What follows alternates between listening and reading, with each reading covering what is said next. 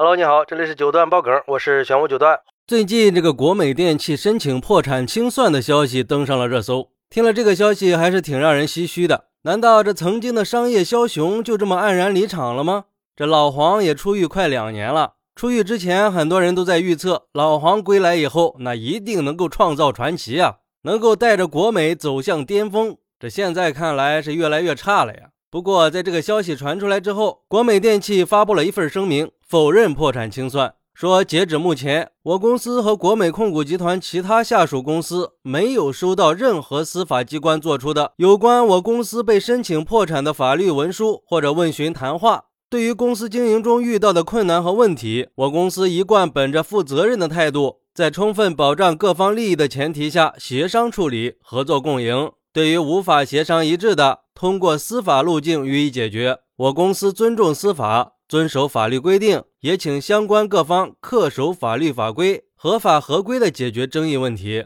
其实，在今年以来，国美集团旗下的多个平台和公司已经多次的陷入业务收缩、裁员、欠薪、延迟发工资一些风波了。之前国美还被爆出来停发员工工资，当时的国美董事长就公开表示，公司在十二月底之前只给员工交社保，不再发工资了。而国美集团有关的负责人回应欠薪事件的时候说，国美企业转型进程受阻，现金流承压明显。为了保证公司的正常运营，当月公司内部对薪资发放做了一些临时的应急调整，同时公司不排除会继续实施减员计划，进一步缩减运营成本。不过，公司承诺这次临时调整只是短期阶段性的应急措施。企业经营一旦有好转，公司会第一时间给员工补足工资，同时兑现离职员工的相应补偿。看来老黄这个昔日的枭雄也已经无力回天了呀！毕竟时代变了嘛。据统计，从二零二一年底开始，老黄两口子已经通过十三次减持了超过七十多亿股，累计套现超过十亿港元。目前持股比例已经降到了百分之三十三点八八，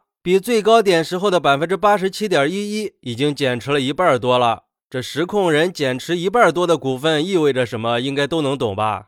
而对于国美的困境，有网友就说了：“真是眼看他起高楼，又眼看他高楼塌呀。”不过他这思想确实有问题，在员工工资上做文章，还是先把员工工资发了再说辉煌吧。另外，管理也有问题，还有就是没有服务意识。就是把自己看得太牛了，从开始到现在就一直是这样，对合作商无底线的欺负，把顾客所有的要求转嫁到供应商那里，谁还没点尊严，没点底线呀？这就是三十年河东，三十年河西。还有网友说，国美电器怎么着，过去也是家用电器行业的半边江山呀，现在都要面临破产了，充分的说明商场如战场呀，根本就没有什么常胜将军。这就是借改革开放富起来，又被时代发展起来的网络电商给冲击崩溃了，真是成也时代，败也时代呀！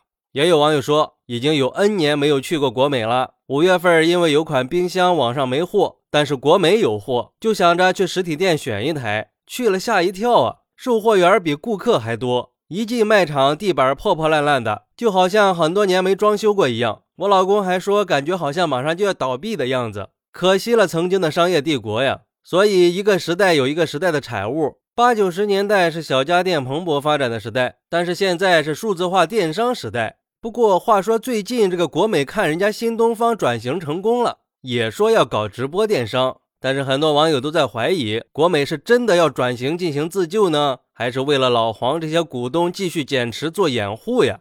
嗨，其实每个企业都可能会经历九死一生的。那从辉煌到落寞，那可能就是一夜之间的事儿。那恒大不是说塌就塌了吗？在过去十几年是电商的黄金时代，那东东、宝宝、拼夕夕这些电商不是快速的崛起了吗？虽然说国美也参与了互联网，但是错过了黄金时期。再加上现在的大环境影响，线下实体企业现金流的压力是很大的。所以说，不一定是国美线下团队的能力变差了，而是我们的消费习惯和销售渠道都在改变。好，那你觉得曾经的商业巨头还有希望扭转乾坤吗？快来评论区分享一下吧，我在评论区等你，拜拜。